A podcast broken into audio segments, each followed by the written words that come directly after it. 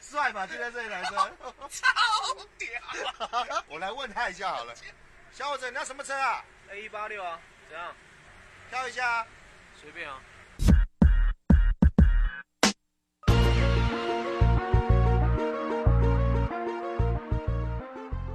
闲话加拿大，我是小新。这一期咱们接着跟您说，在加拿大开网约车啊，开 Uber 兼职赚钱的方法。在节目的开始啊，再次做自己的这个小广告。如果您在加拿大开 Uber 的话，觉得咱们这个节目有所帮助的话啊，欢迎您使用小新的这个邀请码来注册成为 Uber 的司机。再一次的感谢大家。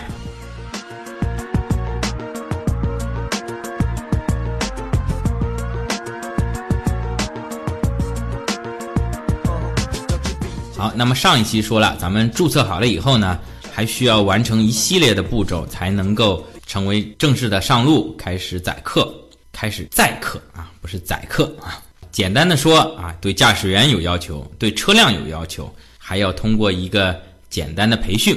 嗯，咱们先说驾驶员，呃，这里面呢，驾驶员上集我也简单提了一下啊，四 C 驾照啊，背景调查加上申请税号。但其实呢，这里面还有一个小小的隐藏的要求啊，也是对我们华人来说反而是最难的一个要求，是什么呢？它需要一点点基础的法语，basic 的 French。小新说了，一六年十一月份那时候，小新买车的时候，曾经那个时候就想做 Uber driver。但是没有成功的原因呢，就是因为我跑到他们的办公室去注册的时候呢，他们告诉我你需要懂一点点的法语。我说我完全不懂啊，他说那就很遗憾，您呢可以去上一个法语的课程，只要很短的啊，一个月就够了，最最 basic 的，稍微学一点就可以过来我们这里继续申请的。那后来呢，因为种种原因，小新的工签也过期了啊，后来就暂时没有去。那这次呢？呃，小新已经学了一点点 basic 的法语，去年四月份的时候学的，那到了今年三月份，差不多也忘得差不多了，但是还是有那么一点点基础的。我记得上次，呃，当时接待我的那个小姐姐跟我说，你只要知道左转、右转、turn left、turn right 这些的法语呢就可以了。那我想这些我都学过啊，在心里又背了几遍啊，就杀奔这个 Uber 的办公室去了。前面没说。您在网上注册以后呢，您可以同时的去访问 Uber 的办公室，蒙特利尔或者是魁北克城，包括加蒂诺。我把这地址咱们贴到呃音频的下面，还有公众号的文章里面。您在申请期间呢，您是要一定要去一次的啊，当然早去晚去都可以。您。如果前期所有其他资料准备好了，你去一次就搞定了。如果您有些东西吃不准，你也可以先去一次。其实我断断续续我去了三次啊，才搞定这件事情啊。稍后也把我的一些经验分享给您。那么我去了这个 Uber 的办公室呢，啊，我说这次我又来了，我要申请成为这个 Uber driver 啊，载客。那他说你会讲法语吗？因为我已经好长时间没练了嘛，就忘得差不多了。我连我只会讲一点法语，我连这句话我都用法语怎么说我都忘记了啊！我只能跟他说 a little a little 啊，一点点啊。那么他说好吧，那么我们来测试一下，我说三句话用法语，然后呢你用英语翻译出来。那这个时候我就很紧张了，因为之前啊我坐在那儿等的时候啊，前面大概有两个印度小哥也想做 Uber。可能也是碰到了这个法语的问题，就没有给他过啊啊！再提一句，呃，如果你法语不行的话啊，还是可以做我上集说的那个 Uber Eat，就是做食品外卖的这个服务赚钱。即便你不会讲法语，这个没关系。但是对于载客来讲呢，因为理论上在蒙特利尔经营出租车，你是一定要懂法语的。但是 Uber 呢，要求稍微低一点，只需要 basic 的法语。最最基础的，呃，上来啊，我是本身就非常紧张。他说了第一句法语啊，我完全没有听懂什么意思。那这个时候啊，没关系，您就要脸皮厚啊，咱们不断的说啊，不好意思，没有听清楚，请您重说。那么他又说了两遍啊，这个第一句啊，我可能有几个单词不懂，我实在是猜不出来，那我只能说抱歉啊，您要么换一句，没问题。他后来呢又换了另外三句话，这三句话我拼了老命啊，绞尽脑细胞啊。总算呢都给它翻译出来了。而且啊，咱们这个时候咱们就得认怂，法语确实不行，咱们也别装，咱们就说法语确实不行，麻烦您再慢一点儿，再重说一遍啊，这个没问题。因为作为 Uber 来讲，其实啊，你通过手机的 App，对语言要求并没有那么高。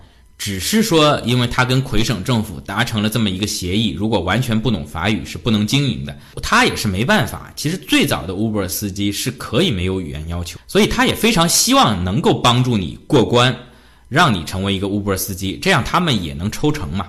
所以他也会不厌其烦的去换一句法语来让你能够猜出来。就包括我，比如说一个句子，其中一句大概是说我生病了，能不能停车啊？就这句话，我只是把前半句我生病了听懂了啊，然后我就先说停，我先把上半句翻译给你。那后半句呢？我说我忘了，你把后半句再慢慢的重说一遍啊，他也没问题，他就把后半句用很慢的速度重说了一遍。我还猜错了啊！一开始我就一直说啊，生病了，我是不是把空调关掉还是怎么？最后最后呃听懂了啊，他是说我们停下车。还有一句大概就是说，可能一个乘客已经到了，然后他请驾驶员等一等。他说我那个朋友呢已经不远了。这句我听懂了。后面呢，呃，他说 my z a m i 什么什么，我朋友我就猜嘛，肯定是我朋友马上就到嘛，就类似于这种话嘛。那还有一句就是说我听懂了一个 GPS 啊，这个是英文 GPS。后来呢，连蒙带猜，就是意思是说呢，我们不要照这个 GPS 的走，你呢？follow 我的指挥去走更近的路，大致其实你翻译能翻译可百分之六十，基本意思到了，他就给你过了啊。所以大家只要有一点最最 basic 的法语，是完全不用担心的啊。您无论是 PR 也好，或者是刚刚拿到毕业工签，只要您拿 CSQ 了啊，都可以有这种政府的免费的法语课程去参加。如果您参加全日制的，最多一个月，您这些都会学到。呃，如果是半日制的，两个月到两个半月，也都会学到这些向左转、向右转的这些内容，非常的简单。另外呢，啊，如果您没通过，我觉得也没关系啊。咱们中国人法语刚来嘛，呃，确实不太好啊。如果咱们法语好，咱们早找其他更好的工作了，何必求着你这开网约车呢？对吧？也也请咱们。如果法语好的呃小伙伴们、听友们，如果是 follow 了小新的这个教程去面试了 Uber，您把您当时面试的那三道题啊，你也受累给记下来，咱们分享在咱们平台下面的评论或者公众号文章后面的评论，任何地方分享给小新啊，小新也及时的跟咱们听友们分享啊，咱们等于自己建立一个题库啊，大致。都会问到哪些问题，对吧？另外，再不行，您偷偷开个手机，把当时的录下来，没听懂，咱们回来共同再研究一下这个问题。小范围的，咱们建立一个小小的题库，背一背这些题目啊，连蒙带猜。这个作为如果您没有很好的法语来说，这一步我觉得相对还是比较难的。如果这一步过了呢？后面都是小问题。好，那么这个隐藏的要求过了以后呢，另外一个呢就是四 C 的驾照啊。这个之前小新曾经有一期讲过，在加拿大魁北克您考驾照，拿中国的驾照考这边的驾照，当时主要讲的是考五级驾照啊。五级驾照类似吧，类似于咱们国内的 C 照，但当然不全是啊，因为五级驾照在这边还可以开一些小卡车啊，甚至是一些工程类的都可以开。那么魁北克的驾照分一二三四五六，然后还有八级，八级开拖拉机。五级驾照咱们就是小客车、推土机、小卡车都可以开。在魁北克，咱们规定，如果要进行载客的这种服务，您就必须要拥有四 C 的驾照了，也就是出租车的这个驾照。所以说，为什么说您如果没有这个驾照，其实您可以从事，包括您不懂法语，您可以从事 Uber Eat，就是说送披萨，这个是没问题的。啊，你骑自行车也行，普通的五级驾照也可以。但是你说我送个人啊，这个考虑到人身安全啊，它需要您拥有四 C 驾照啊。那么四级驾照其实不光有四 C 了，还有四 A，然后是这个警车、救护车、救火车啊。四 B 呢是这种大型的，这个二十四人以下的客车。我们现在有的五级呢，可以可以开到八人座吧，最小的 mini van。那么这个四 C 驾照是不是很难考呢？其实没有任何的难度啊。它的考试内容几乎跟五级驾照是一样的。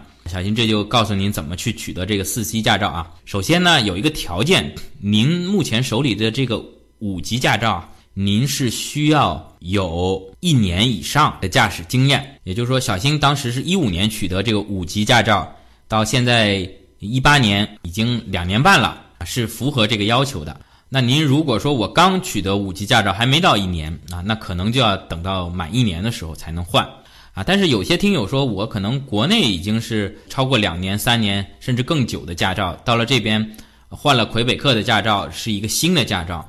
那么在这种条件下，能不能去申请四 C 驾照呢？小新也不知道。这个如果有哪位听友您去用国内超过。两年以上的驾照，加上魁北克的新的一年以内的五级驾照，去申请四 C 驾照啊！如果他给您通过了啊，麻烦您告诉小新一声，您提供了非常有用的信息，我奖励您一百块加元。您等于是为咱们听友提供了一个非常有用的信息。但是目前我所知道的，您要有五级驾照，您要有一年以上，然后您就可以直接。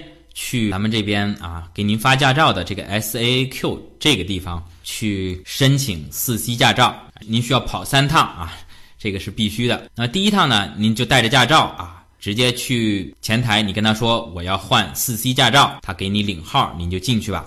记得戴眼镜啊，如果咱们近视的朋友，因为第一次呢很简单，他说你要申请四 C 驾照，他看一下你目前的驾照 OK，然后呢就会给你进行一个简单的视力测试。那小新呢？平常是不戴眼镜的，但是开车戴啊，稍微有那么个一百多度的近视，加上一点散光吧，啊，我所以，我这个平时眼镜放车上啊。这天去 S A Q，还闹了个笑话啊。他说检查视力，我说哎呦，我眼镜还在车上呢啊，你等我一下啊，我赶紧啊一溜小跑，嗯，跑到停车场把眼镜带拿过来。简单的一个视力测试之后呢，他说好的，那基本你符合申请四 C 驾照的条件。接下来呢，你去体检吧，给我发了一张打印好有我名字的体检表。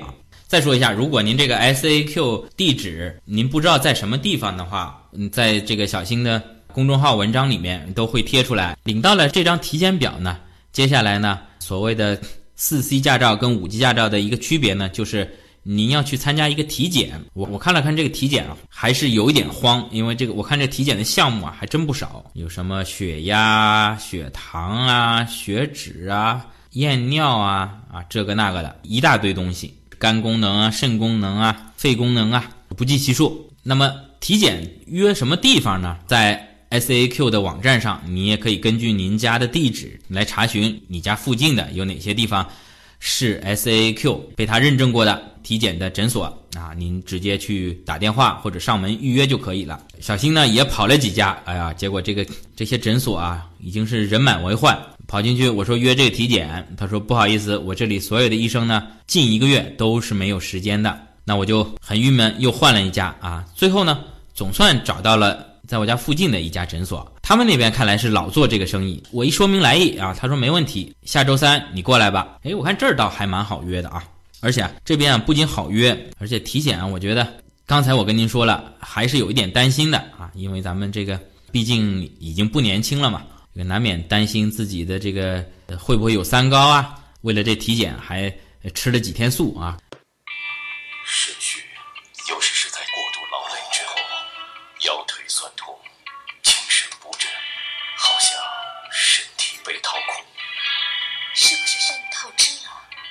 然而这天体检呢过得是非常顺利的啊！先说一下费用啊，八十刀啊，不便宜啊。但是这个过程呢，还真是对不起这八十刀。这个医生啊，除了给我量了一个血压，量好以后他说，嗯，你这个血压蛮好。挨下来其他这些啊，什么血啊、尿啊，一样都没验，全是通过问答的方式进行体检啊。他说你血糖高不高？我说不高，而他打个勾啊。血脂高不高？啊，不高，哎，打个勾。有没有得过癌症啊？啊，没有，哎，打个勾，就这样啊，三下五除二，好了啊，签个字，盖个章，行了，通过。啊，我说这体检，这医生八十块钱赚的太容易了，只量了一个血压。当然，我还是推荐咱们听友啊，如果您确实，比如说有心血管这方面的问题啊，影响到您开车的话，您还是要注意一下，因为这个。毕竟啊，如果您进行这个 Uber 的驾驶，要在路上的时间会比较长，还是安全第一，咱们保证自己跟乘客的安全。他好，我也好。实话实说，确实如果有什么已知的慢性疾病，还是要跟医生坦白清楚。但是如果您没有什么疾病呢，也可以去我说的这家诊所，相对来说出结果比较快。那么我拿到体检报告当天，我就直接又开车去了这个 SAQ。到了以后呢，我说来体检报告拿好了，说好的啊，挨下来呢，您预约考试 Knowledge Test 笔试啊。从五级驾照升级到四 C 驾照是不需要路考的，但是需要一个笔试。我这里也有一张图片，告诉您申请这个都需要什么啊？它是需要 knowledge test，但是呢是不需要 road test，不需要路试。那然后我说我如果万一考试没过呢？啊，他说没关系，你可以再预约七天之后的一个考试啊。也就是说，您万一考试没有过啊，您不能马上重新考，您要隔七天。那么复习的资料啊。其实呢，跟您当初五级驾照的这个考试呢是没有区别的。呃，唯一多了一本呢，就多了一本在蒙特利尔出租车驾驶的一本手册。这本手册呢是只有法语版的。我在蒙特利尔各大驾校我也去打听了一下，啊，他们都没有这方面的翻译。呃，但是好在呢，这部分的题目只占考试的很小一部分。这个 knowledge test。笔试呢，总共是三十道题，您只要对二十二道就可以通过。也就是说，您做题目的时候对了二十二，直接他说你过了，或者说你错了八道以后错到第九道的时候啊，那你这个考试你就失败了啊，百分之七十三的正确率就可以了。那么您如果需要这个中英文的复习资料啊，也可以加小新的个人微信，我可以传给您这个中英文的复习资料啊。但是还有一本出关有关出租车的，就只有法语了。那好在呢，可能三十道题里面涉及到出租车的，最多只有四道题啊，而且这非常简单啊。你即使没看这个复习资料啊，或者说你用谷歌翻译，呃，全部翻译翻译成中文，简单的看了看这个复习资料以后，都很容易过啊。比如说这个安全驾驶载客的最重要的是什么啊？当然是驾驶员的这个安全意识、态度问题了啊。当然，车况啊也很重要，驾驶技术也很重要，但是这个态度是最重要的，都是类似于这种题啊。而且您就算错了也没关系，啊，这里咱们要说，您如果考五级驾照的时候，您就是勉勉强强及格啊，低空飞行的话，那您需要再多花一点时间复习一下当时的这些题目啊。像我当时考五级驾照的时候，我基本上是全对啊，就是说另外的题我都可以百分之百对的话。那这次的这个笔试呢，即便出租车部分错了也没有问题啊。另外，我是在我家附近桑雷安纳的这个 SAAQ 的考点进行考试的，它的四 C 驾照的考题呢是只有英文跟法语。刚才说了，那本出租车的复习资料是只有法语，但是考题它还是有英文版的。我不知道在另外一个 S A Q 的总部是不是有中文版的啊？那么假设没有中文版的啊，作为出租车驾照考试没有中文版。那么您可能就需要选择，除非您法语很好，您就选择用英文版去考。这个时候呢，您在复习的时候，您看我给您这个复习资料，它是中英文对照的。其实您大体上还是可以按照中文去复习啊。您如果按照英文去复习呢，每一条你都去抠那个英文句子的话，可能比较浪费时间，你来不及看上千道题。你用中文先过一遍，然后呢，对于里面的一些重点单词，什么停车啊、转弯啊。绕行啊啊，哪些是强制的 obligation 啊这类的，哪些是禁止啊？什么 forbidden 这类这些单词啊，您稍微用您的膀胱啊，不是用余光稍微看一看，有这么个印象。那你考试的时候呢，呃，您只要英语不是太差，follow 他那个英文的考题啊，再回忆回忆当时复习的中文的意思，是可以过的啊。除非您英语特别好啊，我是。不推荐直接用英文版的复习，因为确实这个一千多道题啊，您看起来非常慢。看英文的，中文最好啊，英文还可以，法语最差嘛。但是，嗯，你说英文直接让咱复习的时候就用英文呢？我我觉得这个人意见要花更多的时间。当然，您愿意高标准的从英语看起，那就更加好了。所以这考试也不用担心，一个小时的时间啊，三十道题目啊，您在那儿慢慢的考啊，不要紧张。这个肯定没有问题啊！如果有问题，您来找我，我再给您复习复习。而且说到这考试，我上次去考一个很有意思的点，就是它有一副耳机，你可以戴上耳机，它会把这个题啊念出来给你听啊。哎，我这时候就我就感觉很奇怪，为什么它是机考电脑啊？电脑屏幕上有字，为什么还要把它这个题目都读出来呢？啊，难道是怕来考试的人是盲人看不到这个字吗？呃，这也不对啊！如果盲人，那他还考什么驾照啊？我知道这边咱们是照顾残疾人啊，允许咱们啊身体有残疾啊，呃或者有聋哑的，咱们开车还是允许的啊。但是你说你眼睛都已经看不见了，您还开什么车？那后来我一想，哦，可能的原因啊，他应对一些咱们有些不识字的啊，但他听能听得懂，文盲也可以来考这个驾照。这只是我的一个猜测啊，咱们如果有在魁省车管所工作的听友。可以来给一个权威的解读啊？为什么在考试的时候啊，同时是可以播放语语音的啊？那么小新这次呢，因为也有一些失误啊，大概是错了四道题目啊，顺利通过啊。通过以后呢，交钱拍照啊。您记得考试这一天如果有把握过的话，您是也稍微打扮一下啊。我像我不知道啊，又升级驾照，我想用原来照片就行了。这天又是胡子拉碴的去考了。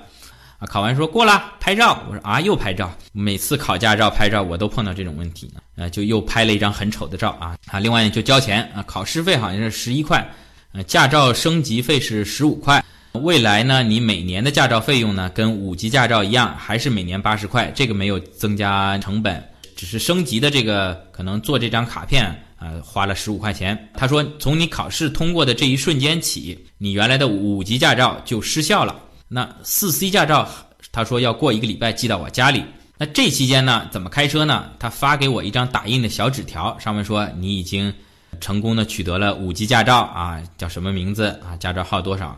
他说你把这个放在你的钱包里或者放在车上，你开车的时候呢，这一个礼拜的时候，这张打印的小纸条就是你的合法的驾照。理论上，你如果不带这张纸，拿原来的五级驾照。被警察逮住是算是无证驾驶的，当然也没这么倒霉啊！一一个礼拜时间就被警察逮住啊。总之，这个四 C 驾照就是这么取得的。如果您还有什么不清楚，都可以直接加小新的私人微信“闲话加拿大”的全拼来进行咨询。好了，四 C 驾照拿到以后，接下来就是一个背景调查。做这个背景调查呢，您就必须去 Uber 的服务中心了。根据小新文章里面的地址，你到 Uber 的服务中心，你可以在谷歌地图上稍微查一下啊，他们的上下班时间啊。如果周六的话，四点钟就下班了，平时是到六点钟，早上十点到晚上六点，周六到四点啊，周日是休息。您去了，报上您的电话号码，当时注册的时候电话号码啊，姓名啊，你他会给您安排有人来接待啊，会做一个我前面说到的简单的法语小测试啊。另外他会问你，你想做 Uber X 还是 Uber Eat？您如果不是说想做 Uber Eat 的话，或者说两个都想做的话，您千万要说我做 Uber X，我不做 Uber Eat，我就吃了这个亏。因为什么呢？因为我上来我是用英语跟他对话，他默认咱们中国人法语不太行。他说你要做 Uber Eat，我就给你申请 Uber Eat 账号。当然也要做犯罪背景调查，但这个犯罪背景调查呢是由第三方公司做的。而如果您要进行载客的营运，Uber X 呢？这个背景调查是需要魁北克警方来给您做的。所以我等于后来第二、第三次去 Uber 服务中心的时候呢，我说你上次申请错了，我不是要做 Uber Eat，我要做 Uber X 载客的。啊，他说，那你只能重新再做一遍背景调查了。这个警方的背景调查呢是八十刀，但是您不用交钱，Uber 会从您头几个礼拜吧，还是头几个月的营业额里面会直接扣啊。您如果最后没有成功的成为这个 Uber Uber 驾驶员呢，这等于就是 Uber 自己出钱了。这很简单啊，简单的填一下您过去五年在加拿大之内的住址。那我只来了三年，我说填三年行不行？他说 OK，没问题。哦，对了，您要携带您两个有照片的 ID 啊，您如果有驾照，这肯定是要带的。另外，如果有医保卡，您带个医保卡或者是枫叶卡，带枫叶卡都可以啊。那么你说我如果只是中国护照加加拿大的工作签证啊，应该也是可以的啊。这是背景调查啊，这个背景调查呢。很简单，你只要填个表，这个 Uber 会把它传送给警方，警方调查了以后呢，这个结果呢也会直接反馈回给 Uber，咱们呢就不需要做其他任何的动作了，自动的过了就过了啊。当然，咱们大多数人肯定是过的啊。如果真有什么犯罪记录，咱们还是别申请这个了，咱们还是先跑路为主啊。除此以外呢，Uber 会跟您要一个 driving record。就是驾驶记录。这个您可以自己到 S A Q 的官方网站上上面去索取。稍后我给您放一个链接吧，您直接点到那儿，输入您自己的驾照号跟地址，它就会把这个 Driving Record 寄到您家里了。您去 Uber 中心的时候呢，也可以把它带上啊。您如果没有申请呢，您去 Uber 那边的时候呢，他也会替您去申请。申请好以后，同样是寄到您自己家里。您在下一次访问 Uber 办公室的时候呢，把它带上啊，他会帮您上传到系统里面。呃，作为 Uber 驾驶员呢，他有一个对驾驶记录的最低要求，就是在过去的两年里，您小的违章不能超过三次，那么严重的违章一次都不能有。我理解严重的违章就是这个，比如说闯红灯啊，或者闯了校车啊啊这一类的严重违章。轻微的违章，我想可能停车压线之类的吧。啊，这都是我的猜测，因为反正咱们尽量大小违章都不要有就是了。那这个违章记录呢是之前两年的啊，如果您即便曾经有过这个被扣比较多分的违章呢，如果过了两年以后呢，您还是可以申请成为 Uber X 的司机。那么再接下来呢，就是作为驾驶员来讲呢，要申请一个税号啊。咱们前一期也讲过了，呃，所有的这种类似于出租车的服务呢，顾客除了支付本身的成本以外呢，还要支付联邦和魁北克这边的税啊，加起来大概百分之十五。Uber 呢会通过系统代收代缴，但是我们作为驾驶员这个实体的营运者，需要用自己的账号呢申请 GST 和 QST。反正这个据说到最后，呃，乘客交的这些税后面，呃，咱们好像还有退税，还呃，这个等我明年报税的时候再咨询会计以后，咱们再讲。但是目前来讲，成为呃 Uber 驾驶员，这个税号是您自己要申请的。这个申请也很简单，如果您之前就在自己做一些小生意或者自雇之类的，有这个税号，您就直接报给 Uber。如果您没有，当时他给我一个 Pad，我呢就根据 Pad 上面姓名、地址啪啪啪填好，然后输一个自己的社保号 （Social Insurance Number） 啊，在这边咱们如果拿工签的有社保号，如果拿枫叶卡的永居的也是同样有社保号的，都是九位数，这个没问题。放进去以后呢，Uber 它会自动帮您申请这个税号，呃，把它建立到你的系统当中。好了，如果其他方面都没有问题的话呢，这个访问 Uber 办公室的这个动作呢，您就做完了啊，您就可以回去了，等待这个背景调查通过。与此同时呢，Uber 会发给您一封邮件啊，这个邮件里面会有一个链接，这个呢是一个简单的培训。